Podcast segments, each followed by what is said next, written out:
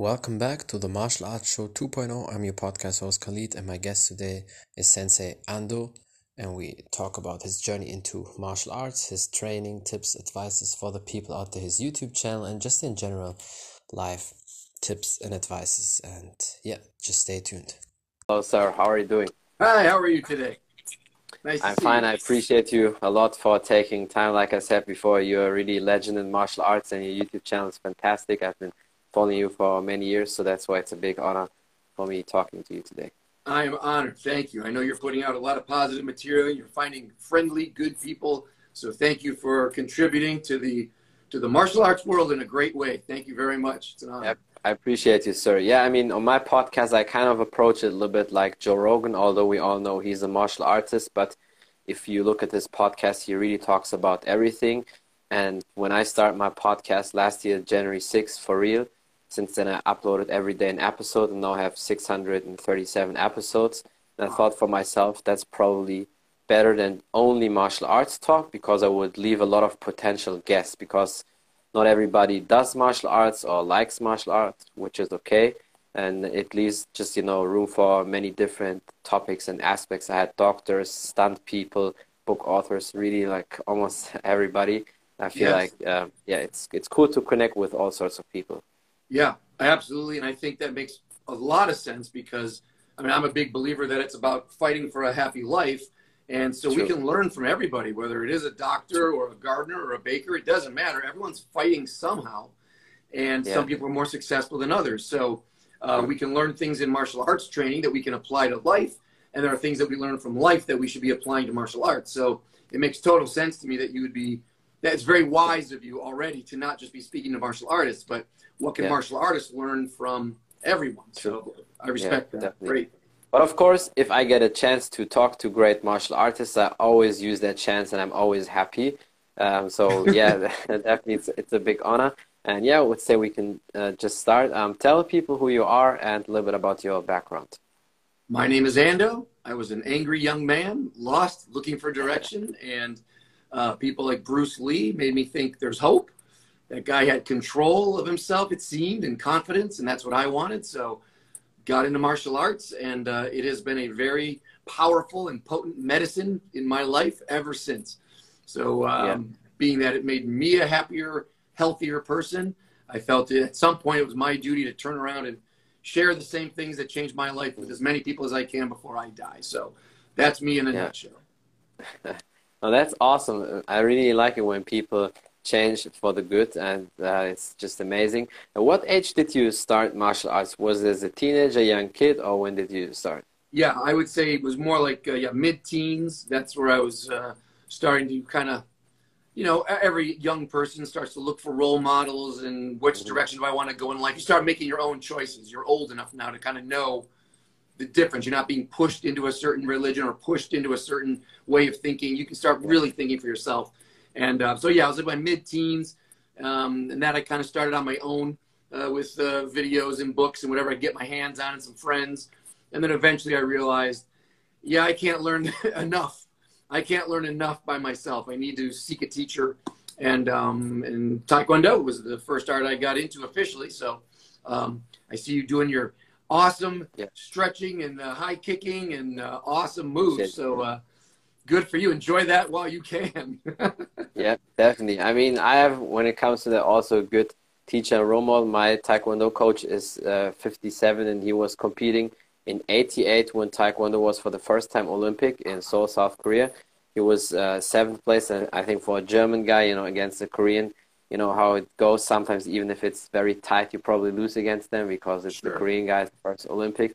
But I think for that was great. He was 10 years in a row, basically his whole career German champion, won European and world tournaments, and training with a coach like that, that's perfect for me. He puts a lot of you know emphasis on the stretching, powerful kicks because, like you know, he comes from the old school area, you know, um, or era, just you know kicking hard, of course, technique, but aiming for the knockout, aiming for the win, not, not just by points. Yeah. And that's really, you know, what helps me a lot. And he can still do the split. He can still do all these kicks. And if I look at him and say, oh, wow, 57, still you know, doing that. So that's definitely the, the target you want to get. And of course, I also did. I started even first with Muay Thai because people always think because of my Instagram name it's Taekwondo first, but I started first with Muay Thai, Mm. and finding that my uh, coach, he's a you know big heavyweight, also Moroccan like me, but he's a heavyweight, looks kind of built like Francis Ngannou, the UFC uh, heavyweight champion, and he told me after two years, you know, you should maybe also add Taekwondo um, to your skill set to improve the kicks and flexibility, because at that time I was not really flexible. I was normal like all the kids. I did the stretching, of course, in the training, and that's it. No really extra work. And since I did that, I was like, okay, now it's time to put the real effort in, and then I combined both. And with the time, of course, like you know, you add always different styles because you want to have a full toolbox, and then uh, the grappling had to be there as well. Because I always felt like, even if I'm not the best at every style, but I want to know everything. It, it's you know, it can be that I only know how to strike, but I have zero, you know, knowledge about the ground game, and that's why I added that as well. And um, yeah, it's Good. definitely helpful. Yeah, oh, it's it's you will absolutely learn from everyone in every style if you are smart, and you don't have to change your art necessarily, but just to know Yeah. what else exists in and of itself is a huge lesson. You know, if you in the old days, I think that was a lot harder because if without the internet and without uh, you know being able to drive around town to go to every single style, every school, you don't really know what el anyone else is doing. So you might really think the whole world is just boxing and that's everything. Yeah. And then when you get kicked in the head the first time, you go, well, I don't even know what that was. Not only did I get hurt, I don't even know what happened. And then the first time you think, well, okay, so it's punching and kicking. And then the first time you get taken down, you go, wait, what's that? I, I didn't know that was even possible. So yeah, just at the very least, this generation, the newer generation, has a huge advantage, just Yeah. because you're aware at least of what can happen in a fight, and then you can start trying to figure out with your life and which coaches you have available how much you want to bring into your own training. And it's a fabulous time to be alive if you're a martial artist. That's for sure. Yeah, no, that that's really true because we have that you know perfect timing with all the technology, but also the resources in terms of you know recovery, cryotherapy, all these different methods as well. Because as we all know, every decade the athletes get uh, better. It's not uh, usually from the skill standpoint, but it's you know just the methods and the the technology we have, and that's just perfect. And back then, and I don't know uh, what area did you grow up because it depends. I think when people grow up in the California region, it was a little bit easier for them because there were definitely martial arts school after school in a lot of streets. But it depends if you if it's maybe in a city or state where there's almost uh, uh, no population. Probably the next school was miles away. So how was it for you when you started True. martial arts? Um, Yeah, I didn't. I didn't move to California until I was 23. So I grew up in the, the Northeast of the United States, so Buffalo, New York. So that was a four seasons type of town. So you'd have a nice Yeah. spring and summer, and then it gets really cold, and then there's definitely a few months there, you know, a couple months where you are snowed in. You're not going out, and Yeah, uh, yeah. driving around is hazardous. So um, yeah, and and especially when you're younger, if you don't have gas money or a car, it's really hard to like I said to go around and figure out like well what's the best style in the in the in the city? Where can I go? Um, so I you know you, you try your best. I was lucky. I think I found some really good guys right from the beginning. And um, that always um, made me a little spoiled so that I, I hold out now to find good teachers. I don't just say well I guess I'll just sign up here um, and think that's it. I'm I'm I had a pretty high standard from the beginning. So uh, and I've been Yeah. blessed. I mean just every time I go out looking eventually I will find someone I think is a really a life changing teacher, and I've just been very lucky to keep finding them over and over again. So, my hope for everyone is if you haven't looked for a teacher yet, go make the make the effort, find just that Yeah. first one, someone that inspires you, someone that can do something you can't, and uh, stay there until that makes sense to you and you feel good good about it, and then you know find the next one, and it's it's forever. Like I said, you can learn from everybody, so just keep looking. It's so inspiring to find how different you have the same goals. You have a goal, martial arts. I have a goal, martial arts, but you may approach it completely differently. And just by knowing what you do and seeing how you train can change my entire life. Because I go, I never thought of stretching that way, or I never really uh, made my routine to include this much groundwork, or whatever it is. You just kind of Mhm. you get influenced in a good way. So at the very least, it's great to meet people so you know what your options are. Once you know what the options are, then you can be really smart about making your life fit your training as well as possible. So keep looking around. No, definitely, it's that's very important. And then when you uh, started first in a couple years into martial arts, and like you said before, then you moved to California. Was that really then a good start for you to change and try different things? Because maybe in that time when you grew up uh, with the four seasons, it's kind of hard. I, I mean, I, I know that here from Germany because in Germany we have probably the same weather like you guys there in New York have. But luckily, uh, my gym was always. I mean, as a kid, I had to drive with the bus, but still, it was always like ten minutes away from home. So at least I had always the possibility to go to that gym. And in our gym, there was Muay Thai, MMA, and boxing. So you can you could always choose. That was great. But still, I remember when it was winter and heavy snow. Sometimes the buses were not driving, and then it's yeah you have to see yeah. what you do about that. Exactly, yeah. exactly right. Um, oh, nice comment there. Uh, hey, um, yeah, absolutely. Um, which to me makes it even more meaningful yeah. when you do have that little bit of obstacle to get through. When you finally mm-hmm. get to class because you got through the snow, or you had to save up the money, or you had to wait, or whatever yeah. it is. I mean, we all have obstacles. Everybody True. says, "Well, I want to do this, I want to do that," and then the first obstacle comes up, and then they stop sometimes.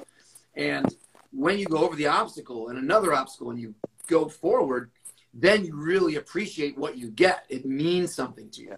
And some days that's the downside of this later generation of martial artists because information is so easy to get, and you can see what everybody's doing, and you can see so many teachers in a, in a couple of minutes. You go around YouTube, you can see the best people in the world um, you kind of take it for granted and it's not so special and it doesn't you don't even know what you're seeing you don't even know the value of it um, whereas in the old days boy if you could a new video who's this guy he's a filipino style i had never seen this yeah, before yeah. wow and you'd watch it over and over again in slow motion and break it down and talk about it and even if it wasn't a great video it was just something different to look at and nowadays you know you sit there eating potato chips just watching all day every style in the world but never get up and do anything because it just seems like, yeah. oh, I, I, got it. Yeah, I got it. It's like, no, you don't. You don't yeah, see the value. You got to see the value in it. So obstacles that, are good. Yeah, yeah. I think, no, that's like a very, very important point what you say about our world in general. I think it's in everything we do, whether it's another sport or business or so. We have so many options, and most people just watch it. And just because you watch it, yeah, I think you still get a little bit of knowledge and if you compare it to somebody who doesn't watch these things, but just having that knowledge or knowing something but not applying is totally different. And then you see these people, these nerds who just watch all the time things. And as soon as they start first or train first, then they see, oh, it's really hard. It's way harder than I think. And, and of course, because just by watching, it doesn't get in your brain or in your you know body. You have to no train it again and again and again. And I mean, you know that with all the experience you have in martial arts. And then when you move to California, how was it for you training uh, in martial arts? Because it's really like a big place for martial arts schools, especially in the you know early 90s, mid 90s when jiu-jitsu also came on and guys like uh, Chuck Norris even made also jiu-jitsu alongside the Gracies and Machado sure. brothers. So how was that for you in that time? Uh, it was great. I mean, uh, when I moved out, like you said, I mean, coming, I was 23. I already earned like my first degree black belt in Taekwondo. I'd already done some. Aikido. So I knew when I went to California that there were going to be a lot of choices, more than I had before. Some very mm-hmm. famous people and just so many different styles. So I took a yeah. year and just took a tour of the city and just kind of went around to every school I could just to really see because I was much more careful about what I wanted next. Yeah, in the beginning, yeah. I really didn't know. I just, I don't know. I found a school. I got lucky. I had great teachers. Um, but, but once, once I got out there at 23, I was like, okay, now I know more of what I'm looking for. So I was very, very choosy. And there were people, you know, Taekwondo schools, even though it was more WTF and I was ITF, there were still schools that were willing to honor my rank. And as a young guy, someone saying, hey, you can still be a black belt here. You know, that's very tempting. Like, yeah, I can keep my rank and then just keep going. That'd be great. But it wasn't what I wanted. Uh. Taekwondo is a great art, but I wanted something more than what they were yeah, providing. Yeah. So, uh, but yeah, I took a year. I, I, mean, I joined a school here and there just to be in something to be training, but I was always looking.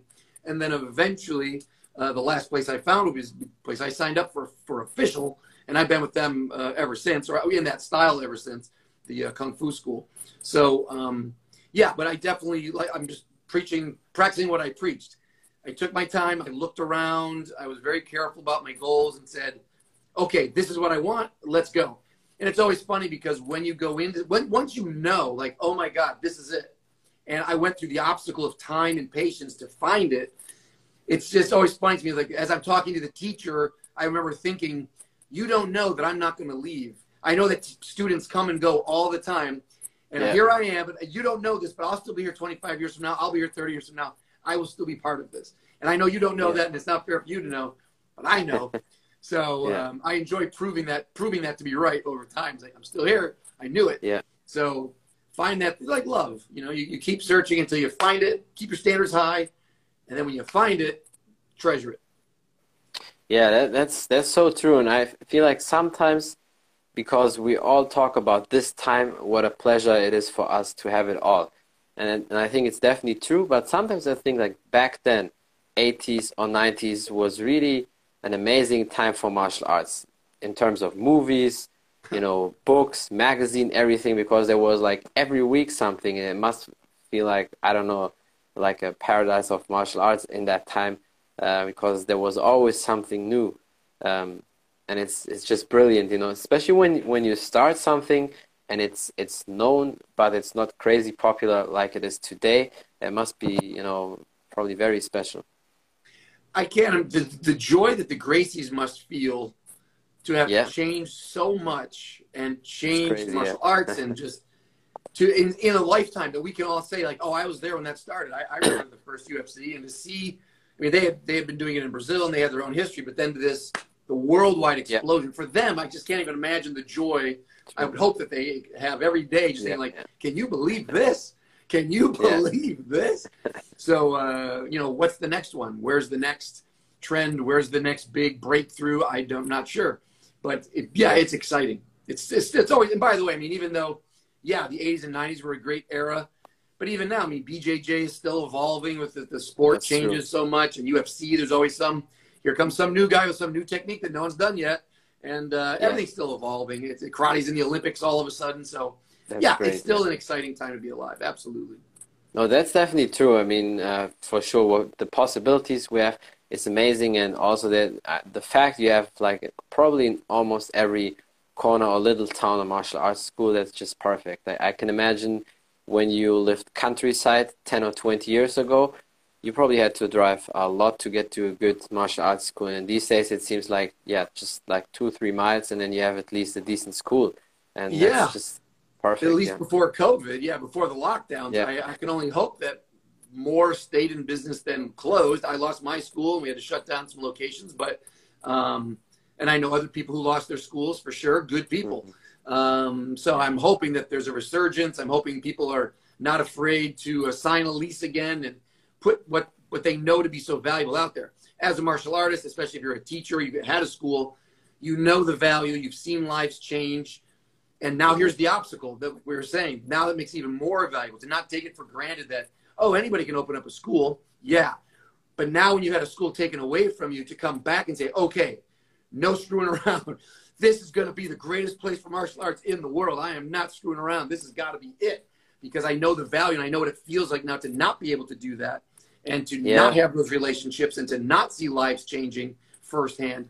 And that's just too, ah, it hurts my heart. and I, I, know other teachers go through that same thing or are still going through it. So um, hang in there. If you're a teacher and you're listening to this, please hang in there, find a way, whether you have to start over at a community center or in your backyard, whatever you have to do, please. Yeah. It's worth it. Yeah. This is just an obstacle. Once you get through it, we're gonna we're gonna be we can still spread martial arts everywhere. So yeah. Hundred percent. I think that's also one powerful thing about social media.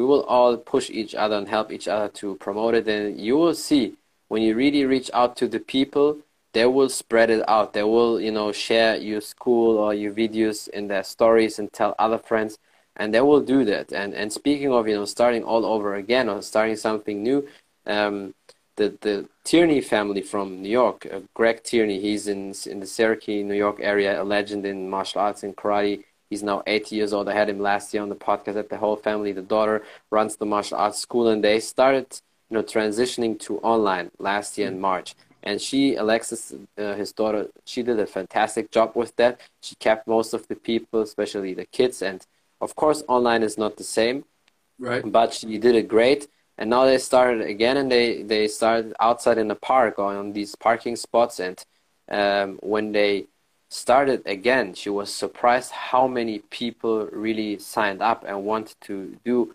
martial arts. And it was all through social media, and she didn't even know mo most of the new people because Wow. they just came uh, through these you know ads and uh, the videos and everything. So I would say for sure don't underestimate the social media. I understand that sometimes the martial arts people they don't want to break the head over the social media stuff because I can imagine it's it's not always easy even for me because you have so many other things to do and especially for the people that when they have kids or other businesses it's definitely not easy. But I would always say spend at least half an hour or an hour a day on social media promoting martial arts. Bring out the message and if you have maybe kids who can do that for you let them do that or somebody who can help because through that social media, you know, we get connected. I mean, it's the same with your YouTube channel, which we can talk about as well, and all these mm. legends I had on my podcast. I think I would never. I, I knew John Hackleman for many years, obviously, because he was Chuck Liddell's coach.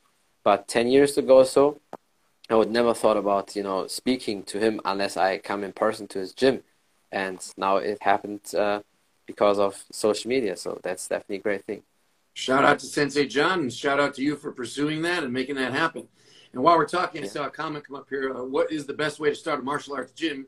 Since I Yeah. just encouraged everyone to do that or, or to keep going, um, Yeah, we, we- maybe we should talk about that for a quick second. sure, sure. Um, my, my advice to anybody who uh, wants to get into teaching, maybe you haven't already, um, is to absolutely start small.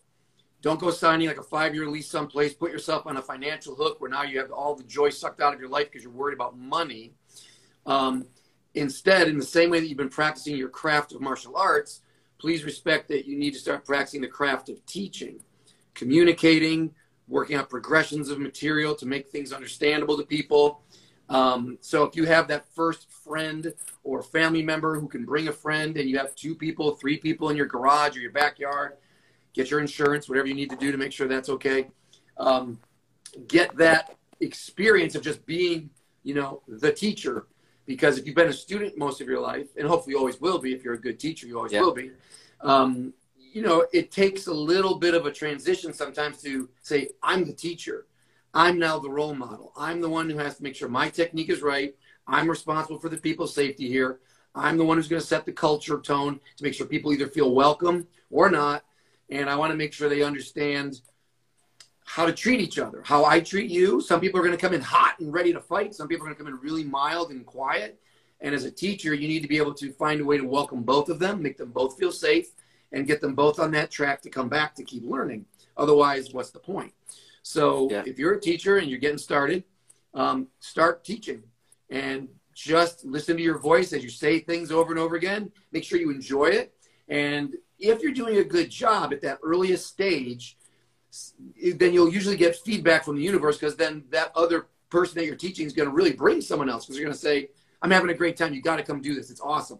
And then someone else Yeah. will bring someone. The best businesses always start by word of mouth, no advertising. It's true. And then when you get to the point where you say, you know what, I'm confident in my material, I'm confident in my manner and the way I teach, and I've got feedback here, I got people that say that you're doing a great job, then maybe go to that church hall, that community center, that small space you can go share someone else's martial arts school on off nights or whatever it is, and grow up that group. But don't sign a lease and don't start paying big money until Yeah. you've got that solid group of whatever that number would be for you in your Mhm. formula 40 60 100 whatever that is and then when Yeah. you feel like wow this is really going and i got this and i feel great about it and i can make that switch then go for it but start small Yeah. you know start small No, definitely, and I think sometimes, and even I don't know how it is in in America, but here in Germany, and that's at one side I think it's it's good because you don't really spend money on it, and the other uh, side is it's a little bit sad because Taekwondo and Karate, especially the traditional martial arts sides, they always have a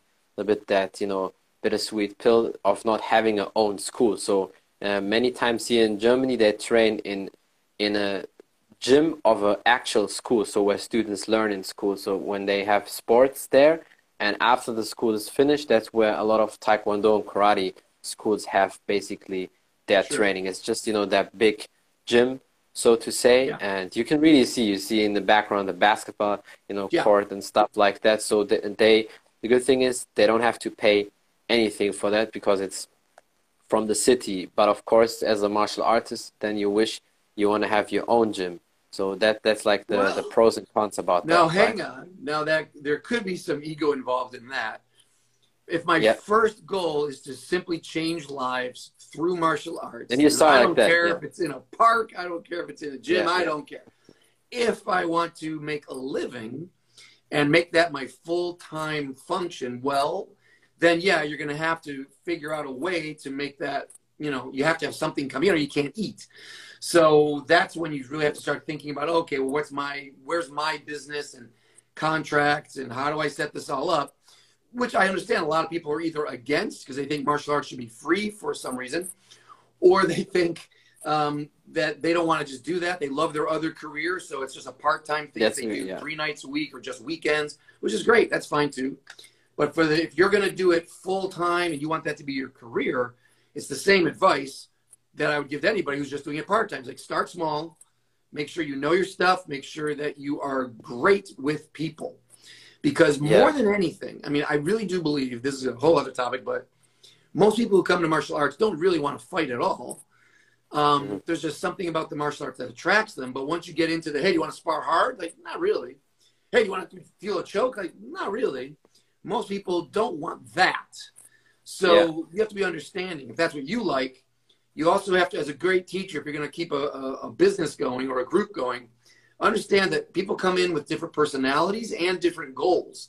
And on some level, you have to be okay with that and say, well, I'm, I'd rather that you're here training with me, even if you're just trying to get in shape and you don't care about the art. You just want to come out and have a nice time. You just want to meet some cool people. You just want to tell yeah. people that you take karate. Okay, I can be okay with that. You give them what Yeah. they need. And as long as they're around, you have a chance to maybe influence them to bring them to other places that they weren't going to go. But if you lose them right off the bat, you never have a chance to Yeah. change their life. They say, "Well, I'm just here to lose weight." You say, "Well, that's not for me. I'm a serious martial arts. I'm not. I'm not a gym. I'm Yeah, no, that's not class. good. So get out." Yeah. It's like you just lost a chance. They don't understand what else martial arts can do because they don't do it yet.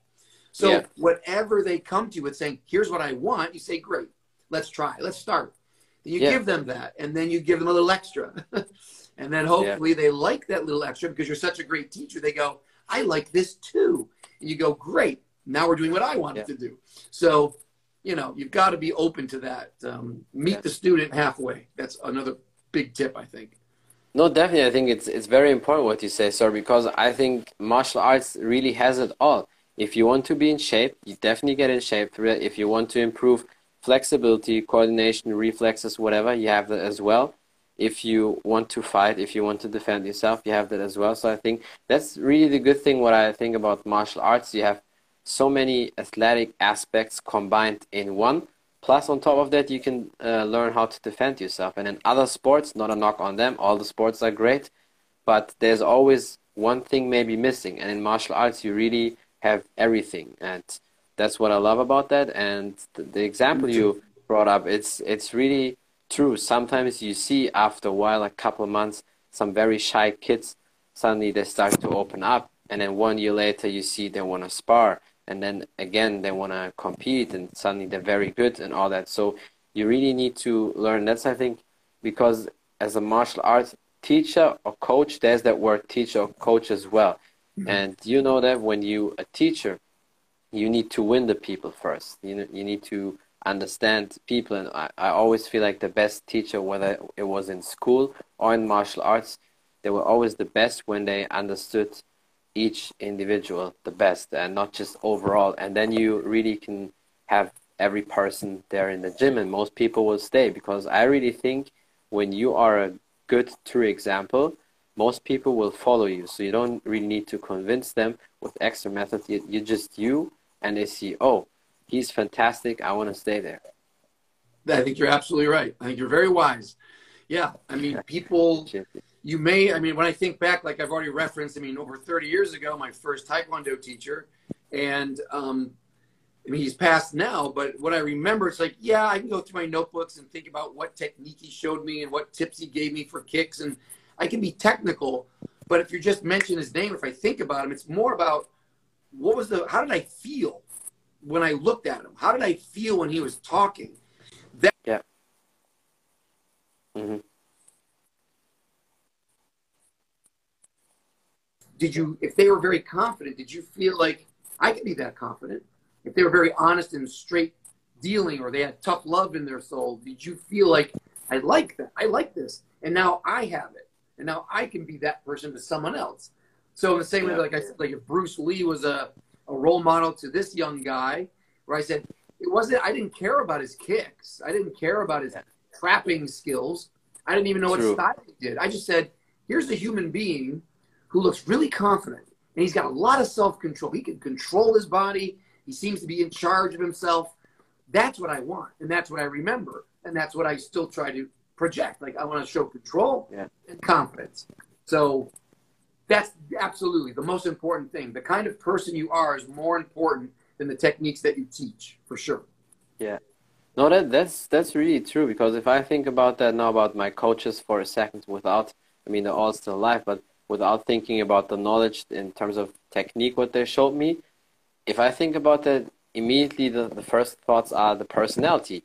What mm-hmm. you know, conversations we had after, you know, the training, sparring, fights or whatever and just, you know, uh, who they are and how they are. And then on, on top of that of course the knowledge in, in terms of martial arts. And uh, yeah because if we one day look back at that we will definitely always have these memories. And and i think with the time you figure out anyway your own style you build your own kicks and punches but you will be forever thankful for you know that one person or you know several right. people who helped you to get into that. And i think definitely you do a fantastic job with that and then it uh, we can talk about the next thing which is very important for me. And I think uh, these days, especially with social media, your YouTube channel, I mean, YouTube channel is, is pretty big, over 330k uh, subscriber. You do it for a couple of years now. Um, how did you uh, get involved in YouTube? And yeah, what was your reason to, to start that? Um, well, you know, to be honest, I was afraid of being on YouTube. Uh, well, backing up, I felt at some point um, I needed to return – all the good things that have been given to me. Martial arts changed my life. I'm getting old, so at 42, I said, "All right, I've got to start sharing this stuff. I'm going to die selfish." So yeah. um, I started for just two years, just doing the podcast, audio only, no face, because I just figured YouTube would kill me. I figured I would get more haters because I'm not famous, I'm not a tough guy, so I figured people would just eat me alive. And uh, but eventually, the podcast and the and the articles weren't very popular, and I felt like I was spending too much time on it uh, for not enough returns. So I said, well, before I stop the website, I'll make a video. And the videos just got a better audience for sure. And um, then it just kept going and going. And I thought, oh my God, this is amazing because one, I got to fulfill some of what I wanted to do, which is to create information to share. But I couldn't believe that there were that many nice people in the world. I really was naive and stupid before that. I just didn't trust. I didn't think I thought there'd be so many haters that it would just ruin my life. And it was mm-hmm. completely the opposite. It was just support and happiness, and which is the big lesson. Again, if what you put out, you will get back. So if I came out like trash talking people and saying this style sucks and that guy sucks, then I would get a lot of followers who were like, yeah, that guy sucks and we're with you and they suck. But I never was interested in that. Uh, it was just like, hey, here's what I like. Hey, here's what works for me. Here, this is what makes me happy and then that attracted people who also like things and are happy and want to be happy. So I've been very that's been the biggest blessing in my life is to take the chance to get over the fear of putting myself out there and to figure out that most of the world is beautiful and most people are beautiful and now I feel like I will just die with a smile on my face because that's the greatest lesson I've ever learned in my life. So uh, I just want to keep this going as long as I can. It's amazing. Yeah. No, definitely, and that's what I saw years ago when I when I saw your first videos. It's just awesome the the message you spread, the the wisdom you put behind the the videos and the the technique because there's a lot of great coaches out there and people who know a lot about martial arts, but I, I feel like sometimes it's also how you deliver it and how you explain it because I know most people can train themselves pretty good, but they can't teach or coach other people and that that's you know that's probably the biggest difference between somebody you know who's always you know the perfect fighter athlete but never transition into a coach or somebody who is a fantastic coach because you get all the people, or at least most people. And you had, you know, always and still to this day, fantastic videos with so many different topics, important things, also different, you know, guests uh, appearance on on your videos, and it's just fantastic. And um, you also you. showed the people lesson, and that's that's why when I started last year with my podcast, I said, and I think it's maybe also from martial arts, no fear, I just start. I didn't hmm. really know what to do. I just Googled, okay, because for me, the same. I thought, I was not afraid of YouTube, but I thought, I put all that effort in, especially now with the algorithm and, and how it changed and so many people do, and not with having, you know, the best camera, just a phone, I, I thought, okay, maybe I do first audio for the podcast, which I did first. And then last year in August, I added the live streams on top of that. And John Hackleman mm-hmm. was actually my second live guest I ever had. So this that was kind of cool. And then I, I thought, you know, just start. Uh, I googled what what uh, do I need to do for the podcast, and then came up an app called Anchor. You can just easy speak uh, on that, like a voice yep. recorder, and then and then uh, use it for Spotify and iTunes, and basically that's it. And then I did it with the time, and then suddenly people liked it, and then more and more and for me it was this, the same like you as soon as i start with videos people like it even more and i yeah. think one reason is because people can see the emotions they can see the faces they can see what you do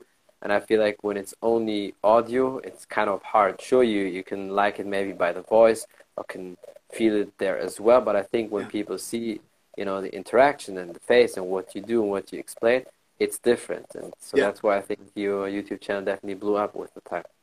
Well, that's thank you for the kind words. Congratulations on your efforts, and I thank agree one hundred percent. I think on audio, you at your core, if you love what you are trying to share and you love the people that you're trying to share it with, even if you don't know them, haven't met them yet, but you're coming from a place of generosity and trying to share and trying to help. If that's your spirit, I think it comes across on video really fast. It comes across eventually on audio, and it just takes the longest to come across with writing. Maybe you have to write articles for a year and a half before people trust that you really do care and you're going to keep showing up and that you have something worth uh, listening to. Maybe on audio, you, you kind of hear something, your brain's triggering you. Yeah, he yeah, sounds yeah. like he's sincere, maybe. But with video, I think it's just just that's what we are. We're visual creatures, and we want to feel it as much as we can. If you're in person, even better so many times you'll meet someone, as soon as you shake their hand, you go, oh my God, I want to be friends with this person for life. Other people, you touch their hand, you go, something's wrong with this guy. I need them to get away yeah. from me right now. And maybe I can come circle back and help them someday. But right now, there's something wrong here. So uh, that's the way people are. So mm, the big tip is to really, like I said, if you're going to put yourself out there, really be clear about why you're doing that. If it's for yourself, you just want likes, you want to make money, okay, you'll you know you'll fool some people with that, and okay, great, good for you. I'm not here to judge you, but for me, I wanted to make sure that when I came forth and said, "Here I am," I'm listening to me, everybody. I want to make sure my intentions are clear, my morality is clear, and my goals are clear. And as long as I'm saying, you know what, I'm going to come from a place of love. I love everybody. I want everyone to be happy. And if I can share a little piece of information or a little rhyming scheme or a little tip today that makes your training better, makes you happier, makes you stronger, makes you feel cooler, then I win, you win, everybody wins. All your friends who know you win because you're in a better mood. I'm in a better mood because now I did something I think is worthwhile. Everybody wins when you come from a place of generosity. If you're just yeah. trying to get something out of someone or hurt someone's feelings or wreck somebody's reputation, you know, I'm not sure that's the kind of life uh, I want to live. I know I don't, but yeah. I, I, think yeah. some people are going to come to the realization like, man, I spent a lot of years trashing people. Now people are trashing me because what you put out there is what you're usually going to get back. So you got to be careful with that. Yeah. So true. enough said about that. You get it. no, no, no, it's it's definitely true. I can really see you have that positivity, and it's true. It's your authentic style. That's that's how you are, and I think people, and that's why videos are always so famous and popular, because with that people really see how somebody is. I think you can't really fake it that hard. Sure, you can do a little bit, but I think if somebody has a decent, you know human knowledge and understanding, especially if you watch for years videos of a person, you get how the person is. And mm-hmm. you, know, you, always show the positivity, you always want to help people and, and, improve their lives, and that's just fantastic. And also, again, you. you. can see sometimes it's just you know start. Don't overthink because if i you know would have thought all the time about starting podcasts or not probably i would still not do that. And that's why i think just do it. And when i had my first um, live stream with john hackleman i was like um, let's see how it goes because I, know john hackleman can be you know hard and tough you know person uh, which is great for him because that fits you know if you develop these champions like chuck and other guys you need to be like that but he was way uh, more nice than I thought. I mean, I knew from what all the people said that he's a great person and everything, but it was definitely fantastic. And uh, when I had my first podcast with him, at the end of the podcast, he said, I'm a great podcaster. And coming from a guy like him, with his knowledge and experience, and probably doing also um, thousands or hundreds of interviews with all the years that definitely was like okay wow if if a legend like that says that to me and it was only my second live stream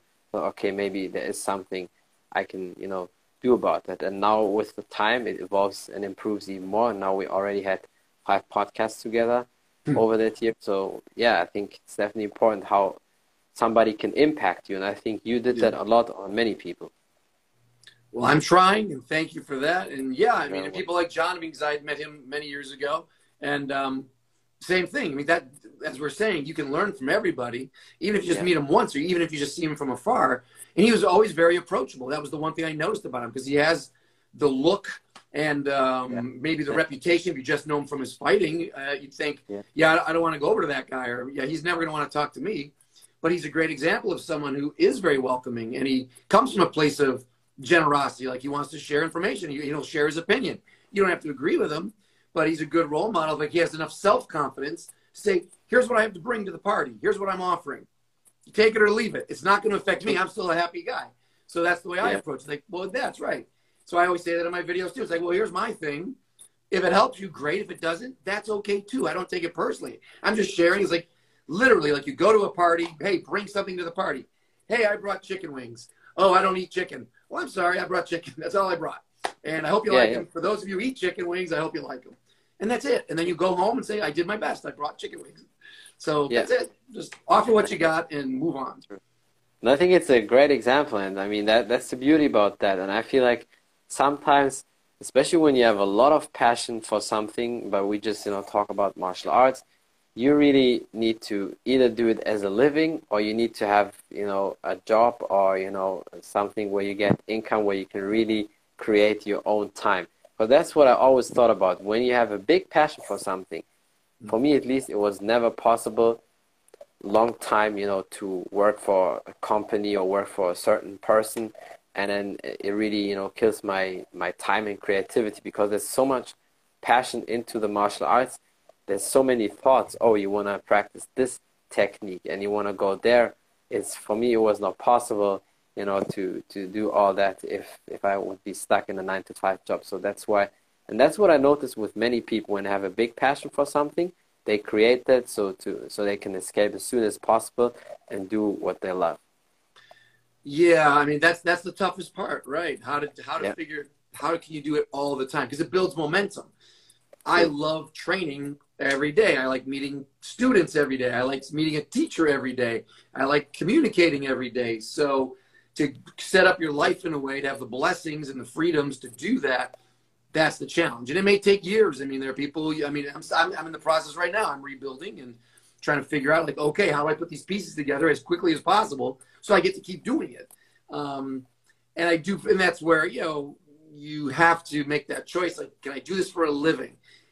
Just do enough to eat, pay the rent, whatever I have to do, because then it benefits what you're providing. The more I get to train, the more I can share. So it's a it's a cycle because you're always a student and then you're always the teacher, and it just goes around and around. But if you can't afford to take off time from work, or if you have to keep going to a job and you're wiped out and you can't get to class, then as a teacher, I'm not learning anymore, and I have less to offer you. So True. it's it's hard, but for anyone who's really into martial arts, and feels that they can, it's changed their life. If you want to help change other people's lives, find a way. Find a way. If you have to drive a yeah. less fancy car, if you have to eat out less, whatever it is. True. I, am a big believer. We're all we're all going to die at some point here. So um, yeah.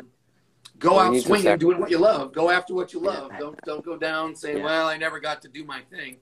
At least try it. You can always go back to the other thing. At least try try it. Exactly. Yeah. Start and I think especially, yeah, that's so true. And I think especially in that time now, what we're experiencing, I think that should show all the people. Even if the other things fail, you can yeah. easily go back to a normal job. And there, there are mm-hmm. always, especially if you learn something and have a degree or whatever, you can always get back to these jobs. It might take, you know, maybe a couple of weeks or so, but they're always looking for people. And these days, you know, people change jobs anyway, you know, every couple of years. It's not like like 30, 40 years ago, people did one thing and then they, uh, you know, stick to it right. for the rest until they retire. And that's why for me it was always important to do something where I can use that time. I know a lot of people who maybe don't do martial arts for a living, but they have a, you know, own business, online business or whatever, so they can spend that time on training martial arts and they can divide their, you know, meetings or whatever they have to do. That's also mm-hmm. possibility. What I always, you know, did um, back then before I transitioned, uh, you know, working for myself and the, the online marketing and all these things is either weekend when I was not working or in my free time, dedicate that time until you can transition. And as mm-hmm. soon as it was the same income for six months, that's what a lot of business people told me, then you can make the jump. Because yes. before that, you can make it, but I don't think you want to give yourself that aggressive, you know, stress and anxiety and everything we're thinking all the time oh when is you know the next paycheck coming or how can i get that? And that's why the the easier way is to do it as a side hustle. And as soon as you get the same income what you have in your normal job for a couple months then you can jump. Yep. Yeah i mean that's just sound business advice uh, no matter what industry you're in. Absolutely. Started yeah. as a side hustle. And again sometimes people look at that part-time side hustle mentality like oh, that's not fair. I want to do it right now. I want to go full. I'm yeah. going to burn the bridges and just go for it. Yeah. But, but you have to do it first. Well, one, I think practically it makes sense. But two, again, I think you need that time to practice. You need that yeah. time. If I want to open up a restaurant today and say, I'm going to open up the best bakery pie shop ever, I, there's no way I'm going to go pay a big professional commercial real estate and buy out a whole bakery and have employees and da da da when I haven't really figured out how to make a great pie yet. I need time, part time, to start making some pies here and play with that recipe for a year, two years, however long that takes. And then start going out to some restaurants saying, Would you like to sample this pie? Can I make this pie for your restaurant? Can I put it in this uh, supermarket? And get some feedback. Like people like the pie. Know, it's too much cinnamon. It's too much. Okay, so here's my pie. Now I've learned what the market likes, and here's I'm figuring this out. It gives you time to develop. If you do it all at once, you may crash and burn because you just really weren't ready. It's just your ego yeah. thinking like, I'm going to do it. But yeah. you can still do it, but do it on a smaller scale that's got no risk, as much risk. That's good for you yeah. too. It's that's not just humble. It's it's smart because I want to get good at exactly. it. Be good at it. Yeah. True. No, that's so important, and especially for people when they have already family and then they they want to do these things. I think when you have no, you know, obligation and do that, then you can do it. Some people said, you know, especially the all the big business owners we know uh, from Amazon or all these big companies, they, they had times where they slept in cars and shared, you know, uh, houses or you know flats with other people and kind of these things. If you if you're ready to do that, okay. But I think um, there's an easier way, and especially if you have responsibilities, then just do it like that. And I think when you're really good at something, it's your passion. You will make it work. Yeah. And then from that point, when you have it, I think then from there on, it's it's just you know all the time improves and gets better. And sacrifice, we have to do it anyway. I mean, we know that from martial arts. Just you know, when you start out with martial arts, when you train, when you practice your punches and kicks, you feel like, oh, I'm sore. It hurts. I can't do it. I'm not improving. That's also sacrifice. But then with the years, you you get another belt and you improve, or you you you win your fights or whatever so I think, yeah, that's very important. And, and speaking of training, how do you train uh, yourself these days and how do you eat? Because uh, definitely seems like you're in great shape. You train all the time. So tell people a little bit about that. Um, yeah, I mean, uh, I do train every day. That's that's that's the religion. You got to do it. Um, so I've got my little garage. That's like my little home dojo. I've got a right now. I mean, I just moved out to this coast, so I'm building up my network. Uh, I've been lucky to find some people like in the area so I can train Yeah. uh, most most mornings. And uh, but I'm always out, uh, do a couple hours in the morning just to get it going. Get, but to me, the routine is because people ask me that all the time, like, well, how many, what exercises should I do, or what forms, or how many sets, how many reps. And to me, at this point, it's completely instinctive. I have a long list of things that I enjoy and that are good for me, and I just go out there and I start just start moving. And you might end up doing a half an hour with a step. You might end up doing no step, just hitting hitting stuff. You might end up with hammers in your hand. You might end up just doing one move for an hour, just trying to figure something out or trying to look for something. You might end up doing some. Uh, you're hurt, so you just end up kind of meditating and visualizing some things. Um, it can take so many different shapes, which is why there's always a way to train. When people get injured tomorrow, I'm having a little surgery on my, my hand. That's not going to stop me from training. I'm still going to show up. I'm still going to go, to all the same classes. Um, I'm just going to approach them differently. So Yeah. if you're, again, if you're a student, you're a student. I don't care what the day, what the weather's like or what the, it doesn't matter. You just show Yeah. up. That's the number one thing. What's training like? Show up. If that means, for me, it's getting the, I wake up automatically, but five thirty, six o'clock, whatever it is, and I'm up, and I'm not coming back in until later. It's gonna be my wife knows it's gonna be two, three hours before I come back. Then we'll have some coffee, we'll figure things out, and then there's probably an afternoon session, or I'm gonna be teaching, or there's whatever the class, whatever it's gonna be. But um, number one, just show up. Give yourself the time. Don't worry about the routine. Worry about the time, because that's what that's the number one complaint everyone always has. You know what to do. Everybody knows what to do. I don't That's care if you just do push-ups and squats. That's you know. Oh, you want to be a martial artist? Well, then throw some punches and kicks. You want to be clever about it. Make Yeah. the time. That's the hard part. Get the routine going. Get the discipline going. That's number one. Um, in terms of food, also instinctive. Obviously, man, I Yeah. eat pretty clean. Uh, maybe that's not obvious. I eat pretty clean. Um, I've gone through every kind of diet, um, meaning what types of food I eat, not how to lose weight. I've tried high carbs, low carbs, high protein, low protein, six times a day Yeah. meals, two times a day meals.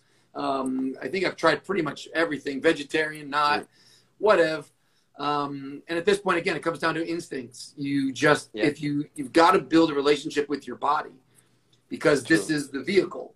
So this Yeah. is your tool. This is your gym. This is your dojo. This is everything. So when you wake up, if you're, if you have a good relationship with your body, you'll know, do you need a banana or do you need a steak? Do you need water or do you need coffee? What do you need? And um, for me, that's that functional. It's it becomes functional because it feels better to be able to move and not get drowsy and to recover Mhm. and to sleep well. That is that factors into what I'm eating. I'm not going to stay Yeah. up all night gorging myself on a big belly full of noodles and then be you know feel awful and be sluggish and not be able to move Yeah, yeah. because now I can't train and now my happiness is gone. Now I'm a terrible teacher. It's awful. So Yeah. um, for me, it's function first, flavor Yeah. second. um, but I still have uh, right on my counter there an apple pie. So um, life is Yeah, short. well- have the pie. That's true, yeah. And I think if somebody trains like you, then you can definitely uh, afford that. You can definitely eat that pie. That that's no problem. And plus, I mean, uh, then you also have your wife. Uh, maybe she can cook as well, pretty good. So then sometimes you don't have to worry about that. so If she's cooking, I do worry. okay, so it's more you cooking. well, and by the way, it saves money when you can get yourself down to like one or two meals a day. Saves money, saves time, and uh, um, yeah, I, I have less to worry about. But eat clean. That's I Yeah. think eating clean is ultimately going to be great for everybody. When I was a kid, I didn't know that the diets True. back then were a little crazier. Yeah. The hard, And I think carb, especially in fat diet. America, right? I think especially in America because you in America you have a lot of Everybody says that. things like super duper XXL stuff, and here. I'm not going to sit here and let anybody badmouth America. Heck no. There are heavyweight and unhealthy people smoking and That's true. overeating all around the world and eating sugar and all kinds true. of crap. So I'm not going to say that we're the only ones. We, it's human nature that we, we want some fats and sweets and uh, indulgences, or whether it's alcohol Yeah. or whatever it is. That's, I think, a human thing. So um, it's a personal battle. That's up to you how much Yeah. pleasure you, just like anything, you know, you just got to work it out. True. Yeah. No, If you can master your diet, that- then you got Yeah. that's, that's a big piece of this. Yes.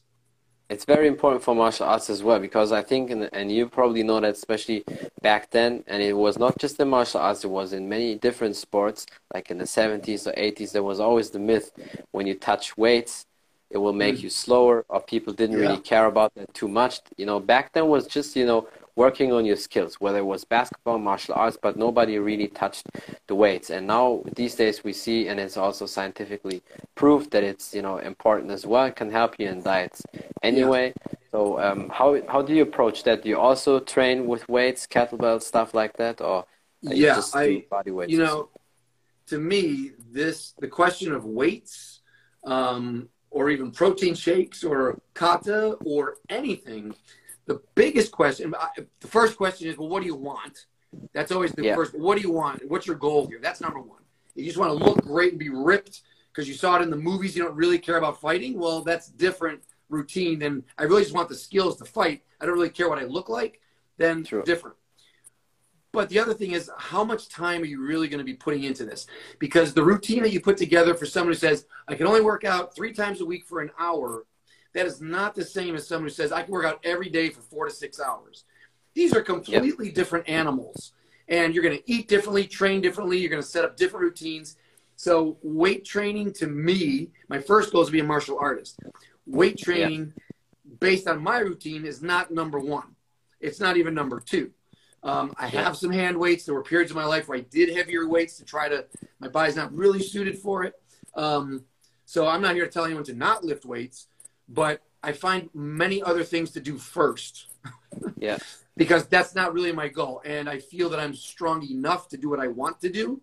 And if the, the more I get into weights, the more I get distracted thinking like, oh, I've got to be bigger and stronger. And I don't want to be bigger yeah, and stronger. Absolutely. I want to use pressure, lighter weights, yeah. to test my alignment and to test yeah. my technique to see if I've got my balance, if I'm aligned properly. So I think that's when mm-hmm. heavy things are helpful. Yeah. But there's no, I can't, I don't think I can bench press my uh, body weight anymore. I'm pretty sure I cannot deadlift anything more than 50 pounds. I'm not built for that anymore. Oh no, I, I think you definitely can. I mean, deadlift, I can for sure tell you, you can lift easy 180 pounds because every man who uh, has a shape like you can can do that. No, that that's for you because just the barbell itself not, is not with herniated discs, not with herniated discs in his back. Um, there's there's other factors involved, but yeah, no, True. I appreciate. Yeah, yeah, yeah, I mean, a healthy person should be able to deadlift their body weight for sure. Yeah. yeah. So I was being a little cute about that, but um, but in terms of the training priorities, that, you know what, the other thing I should say about yeah. weights is I'm a big believer, like in Firas Zahabi's um, philosophy. Um, yeah. TriStar Gym in Toronto, there, yeah, GSP's great. guy. fantastic. About you should be able to train every day. Every day yeah, is leg day. Be, not to be I, sore. Yeah. Yeah, in the old days, I definitely had like the weightlifters routine because their number one goal is to build muscle. So okay, yeah. it's squats and deadlifts, which means I'm not gonna be able to walk for a couple days, and I that's a problem. Yeah, yeah, I had to figure out that as well. yeah, so that's yeah. for a martial artist. My priority is I want to be able to train every day in a full rounded way.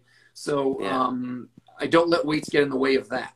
I believe in weights, but I don't want it to get in the way of my actual martial art training. So it's just True. priorities. No, definitely. I, I, I definitely feel that because there were times where to, now I figured that out with the time. I still, you know, uh, built the muscles and, and, you know, overload it because it's just at the end of the day, if you know how to stimulate and overload the body, you can even do that with body weight because just look at the gymnasts, uh, how they look. Oh, yeah. And they, they, you can see that. But at the beginning, I had the same struggle, especially when I start with weights. When you had leg day, your legs were sore, and you have the typical videos and pictures like you see when people walking uh, like a crap or so, and the next day it's martial arts, and then you want to kick, but your your butt and your legs are sore, but you still do it, and you yeah. manage to get through that, but it's just in terms of recovery not optimal, and that's why you really needed to change. But was there a time where you said, okay, you uh, wanted to build a lot of muscles, and there was a period where you had your heaviest weight in terms of you know building up muscle? What was that? I can imagine probably maybe yeah. 200 pounds or so. Yeah, I mean, I've never been bigger than 192. That's as heavy as I ever got. And that was about. And how tall are you? What's that? And how tall are you? I'm six feet, and I'm 172 now. So that was 20 pounds heavier than I am now. And that was yep. literally, I would wake up in the middle of the night, extra meal, just trying to put the calories down. I'm just not built to gain, so I'm a hard gainer. And um, Yeah. I lifted weights. Yeah, I was a younger guy in my 20s for sure. I was always trying to hit hit the weights and uh, gain muscle, gain weight, get get bigger. And uh, it just never really took off for me. And I tried all kinds of crazy amounts of protein and all that stuff. And um, my brother, my brother's more natural gainer, so I'd see him eat a bowl of fruity pebbles, and that guy would gain 50 pounds of muscle. I'm like, what the heck? So genetics plays a factor in that. But um, again, at some point, I realized I was doing more harm to my body than good, and it was taking away from the martial arts practice. So eventually, by my 30s, I realized, you know what, you better tap down the tamp down the, the weight training and do extra reps of your martial arts stuff because I'm never going to be a big strong guy. So lean into what you were, lean into what you are, and uh, do that Yeah. the best I can. No, I think it's it's so true what you say. Sometimes we also need to figure out what is, you know, built for us and what is what is good for us, what what fits to to us because we kind of, you know, can get distracted with the society and social media and all these things. Oh, this person is like that and he's a great martial artist and he lifts weights and does all these crazy stunts, okay, or flips. Maybe I should add that as well, but if it doesn't really fit to you, then don't do it because at the end of the day like we said in the beginning in martial arts you already have everything you know in the package. You have your strength training even if you just do the push-ups in different variations. On the Yeah. knuckles or you know clapping push-ups uh, jumping squats then kicking punching grappling stretching you really have everything. And if you break it down in terms of you know health if a doctor would check it they will probably say yeah um, all aspects of health are given if and if you on top of that eat you know, pretty clean. I can really see that with the longevity. Definitely did great on your body, sir. Well, I'm working on it. Now, don't jinx me. I'll have a heart attack tonight. But uh, yeah, I, I, I agree. I mean, the martial arts, if self defense is about preserving your life from an attacker, it should also be about preserving your life from germs, viruses, bad food, bad habits, bad sleep. Uh, you know, you should be protecting yourself from anything that would make your life less healthy or less safe or less happy. That's the full vision of it. I'm happiest Yeah. if I'm healthy. Um, and that means that I should figure out how to heal myself. I see uh, my friend here asking about healing aspects of the martial arts. Yeah. Um, and yeah, I mean, any good teacher should be, I mean, classic kung fu, you know, you've got herbal remedies and uh, qigong, things to help heal you at the same time that you're breaking things down. You're also giving yourself time to recover and be healthy and strong. And I only, I can only hope that every coach takes that kind of stuff into consideration. Yeah. Absolutely, if you're a professional fighter, um, you're going to have to because you're working at such an elite level. You're going to have to deal with some type of nutritionist or doctors all the time. So you're going to get the advice whether you trash your body just to make the most of it while you're young to make as much money as you can. You might have to make some sacrifices there, but um, for the rest of us who aren't in a professional capacity, you don't have to show up on a certain date at a certain weight, whether you're injured or not, to make your money. That's a high stress lifestyle. Um, for the most, for the rest of us, we can be patient with our bodies. You have an injury, be patient, work around it, train around it, figure out how to accommodate it. Um, Yeah. So yeah, I would hope that every coach has that. And, I, I'm not a big believer in herbs, but if someone's into that, because my friend asked about specifically herbalism, uh, is that what Yeah. said? Herbalism, yeah. Um, I'm not personally into any herbs other than uh, does coffee bean count as an herb? I don't know. Yeah, probably, yeah. Maybe. Yeah, no, definitely. I understand. It's very important. You really need to approach it from all, you know, perspective and the spirit, the mind is important as well. And but yeah, it's just that's why I really love your YouTube channel. I think many people do because you always have fantastic content, and I think probably as as long as you can, you you will do it. And definitely, um, for the people out there, don't underestimate the social media for the martial artists. I mean, I'm pretty sure you will uh, build a school backup. Either you do kind of online and still in person training. I'm sure when somebody would contact you, if they're in your area and they ask for personal training, you probably would do it with them as well. So um, Absolutely. yeah, Absolutely, and is I am uh, I'm a full time guy here, so uh, I am absolutely now that everyone's so comfortable with Zoom. In the old days, it seemed like no one's ever going to want to do this on Zoom, but Yeah. uh, since the pandemic, I've definitely picked up some students on Zoom now. So um, Yeah. doing private lessons. I'll probably start a regular class once the summer's over and I'm done running around town. Um, yeah, I have an online class that's regular, and then I have my in person group. So yeah, if anybody's uh, looking for some private info with me or eventually a public class or an online class, stay tuned because it's coming. It's uh, it's what I love to do, and I can't wait to share what I got with everybody I can. So yes. That's awesome. Uh, which town do you live, sir? I'm now in uh, Raleigh, North Carolina. That's where we have moved from LA. Yeah. Yeah, I mean, there's probably there's a lot of karate people there from that that area. a lot of Sensei people. Seth yeah. is here for sure. Sensei I, Seth. You know, yeah, he's in the area. yeah, we'll yeah. run into each other eventually. Yeah, that's for sure. I mean, yeah, that's that's just awesome for all the people out there. Definitely, you know, um, check this martial arts legend out and the content. Your content is fantastic. And it's it's really awesome, and I think you did a great job for the martial arts world. Um, yeah, and I really appreciate you for everything. Is there anything else you want to say, or some last advices, or something you want to promote? Um, hey, I promote smiling, ladies and gentlemen. If you're hearing my voice right now, I hope you're smiling. If you're not, put it on there put it on there. Let your smile be your shield and your sword. Keep fighting for a happy life. That's that's awesome. Yeah, that's that's really perfect to end the podcast.